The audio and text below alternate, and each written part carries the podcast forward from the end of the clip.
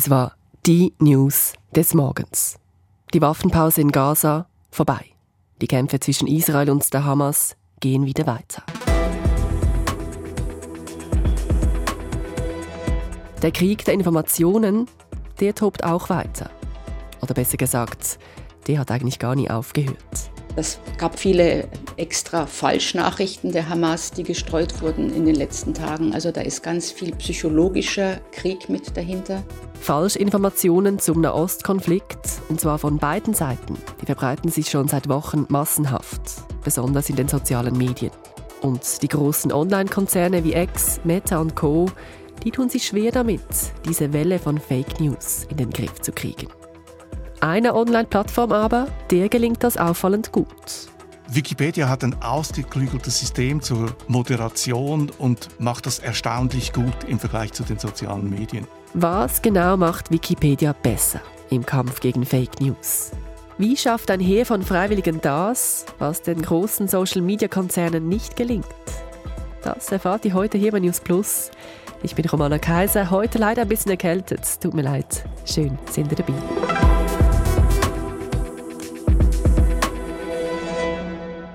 Eine Woche lang war es ruhig im Gazastreifen. Aber seit dem Morgen feuern Israel und die Hamas wieder Raketen ab. Gisela Dax, ihr habt sie vorhin gehört, ist freie Journalistin in Tel Aviv und hat heute früh bei uns im Radio SRF ihre Eindrücke so geschildert. Also man sollte sich da nicht zu weit von zu Hause wegbegeben an solchen Tagen. Man weiß nie genau, wohin die Dynamik jetzt führt. Die Waffenruhe ist also zu Ende. Das ist Fakt. Aber Fakt und Fake, das liegt in Kriegszeiten jeweils sehr nah beieinander. Das zeigt sich gerade jetzt wieder deutlich im Nahostkrieg. Ich gebe euch dafür zwei aktuelle Beispiele.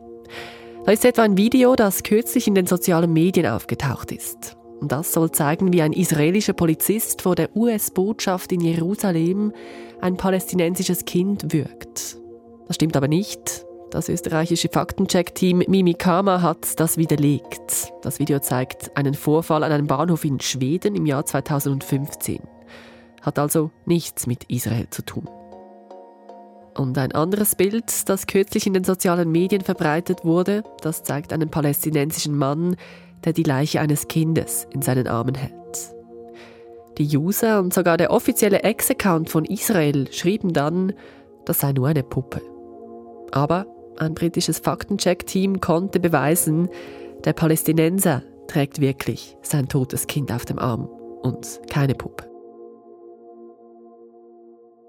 Es gibt Dutzende, wenn nicht Hunderte weitere Beispiele manipulierter Informationen im Internet, gerade jetzt zum Nahostkonflikt. Und für Userinnen und User ist es nicht immer einfach zu erkennen, was jetzt Fake News ist und was nicht. Ein paar Tipps dazu gibt es übrigens in einer anderen News Plus Folge zum Thema Fake News im Nahostkonflikt. Ich habe sie euch in den Show Notes verlinkt.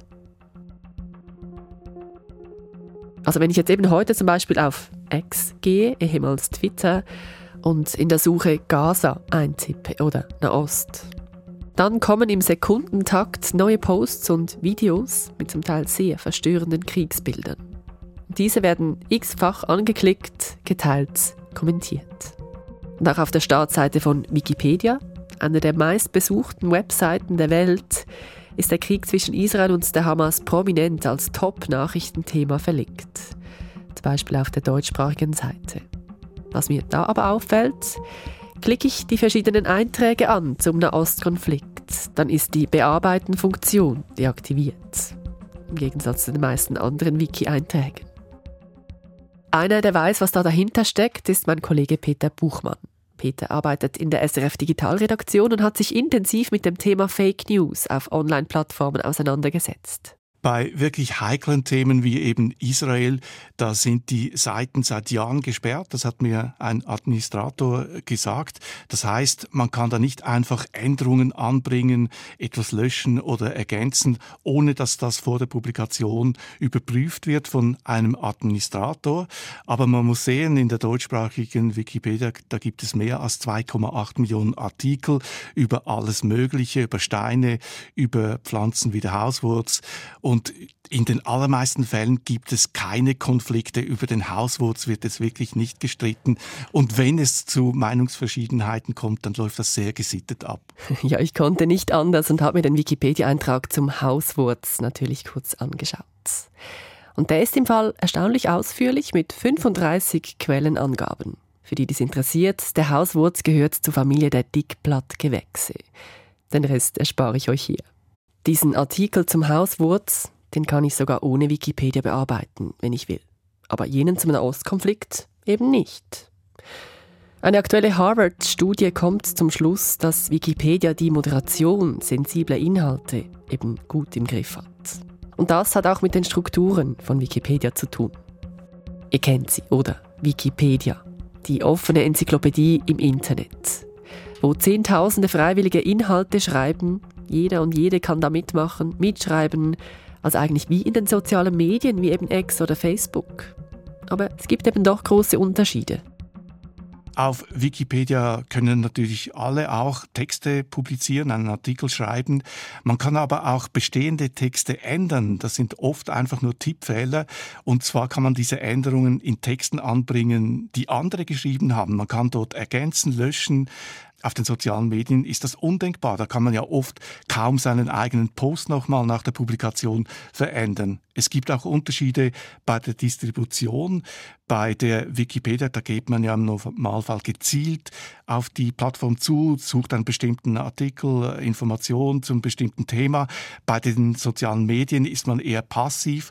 Man lässt sich von einem Algorithmus einen Newsfeed zusammenstellen, den anzeigen und geht das so langsam durch.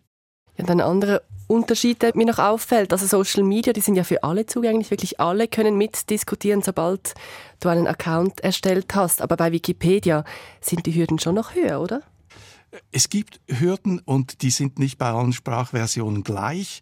Grundsätzlich kann man auf äh, Wikipedia nicht einfach seine Meinung äußern. Man kann nicht einfach Dampf ablassen. Es gibt Regeln.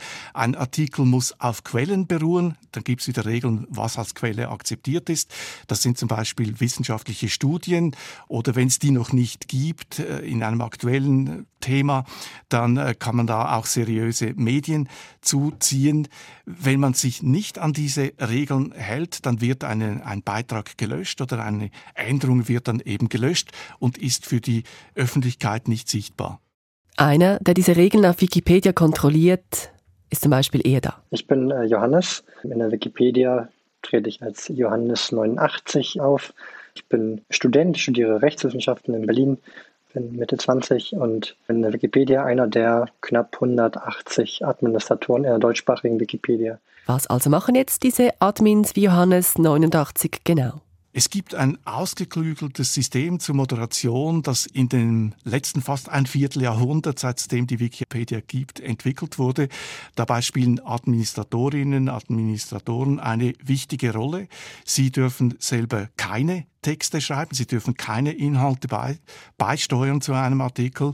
Sie kontrollieren, ob die Regeln eingehalten werden. Und wenn es zu Konflikten kommt zwischen den Autorinnen und Autoren, dann diskutieren die Autoren so lange, bis sie sich einig sind und die Administratoren, die überwachen dann diese Diskussion, die schauen, ob das anständig verläuft, die greifen ein, wenn jemand verunglimpft wird.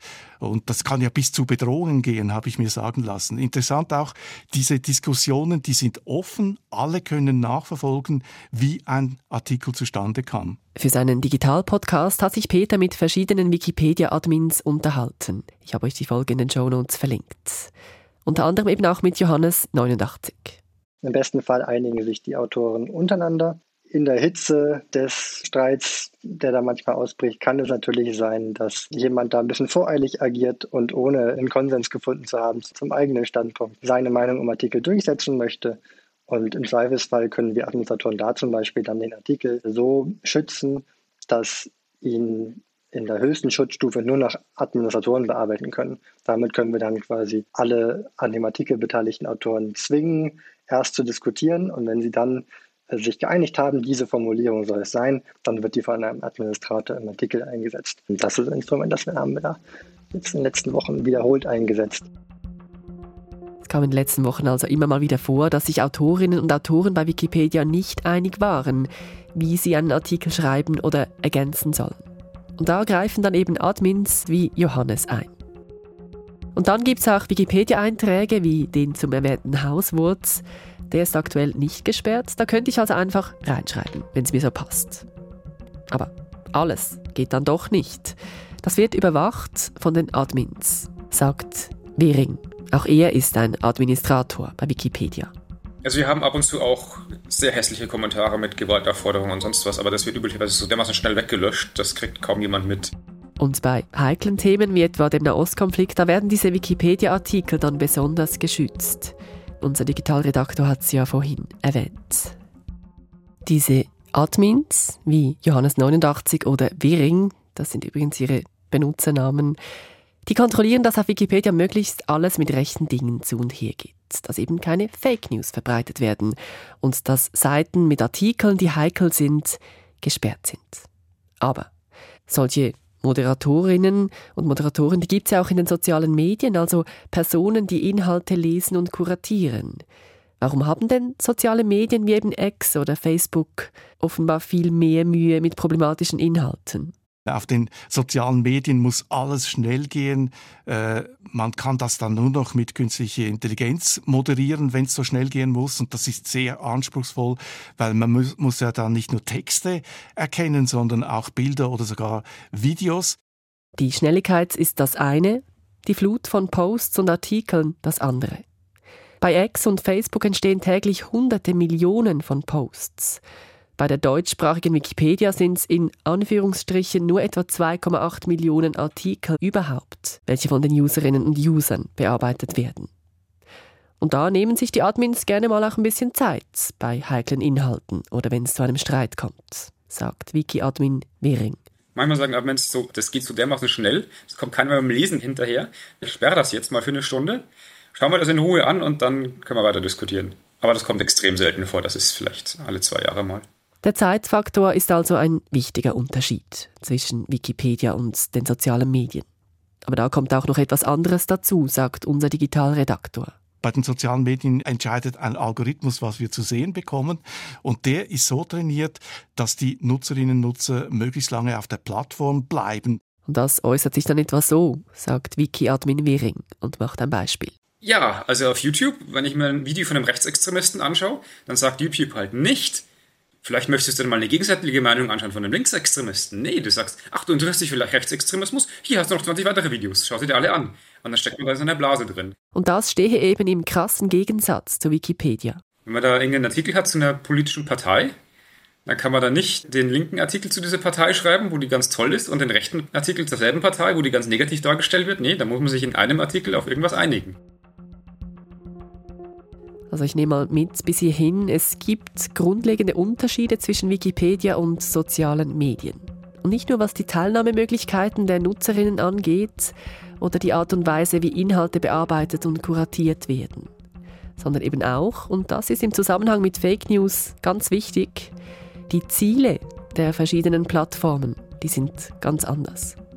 Ich glaube, der wesentliche Unterschied ist, dass die Ziele bei Wikipedia eben andere sind als bei den kommerziellen sozialen Medien.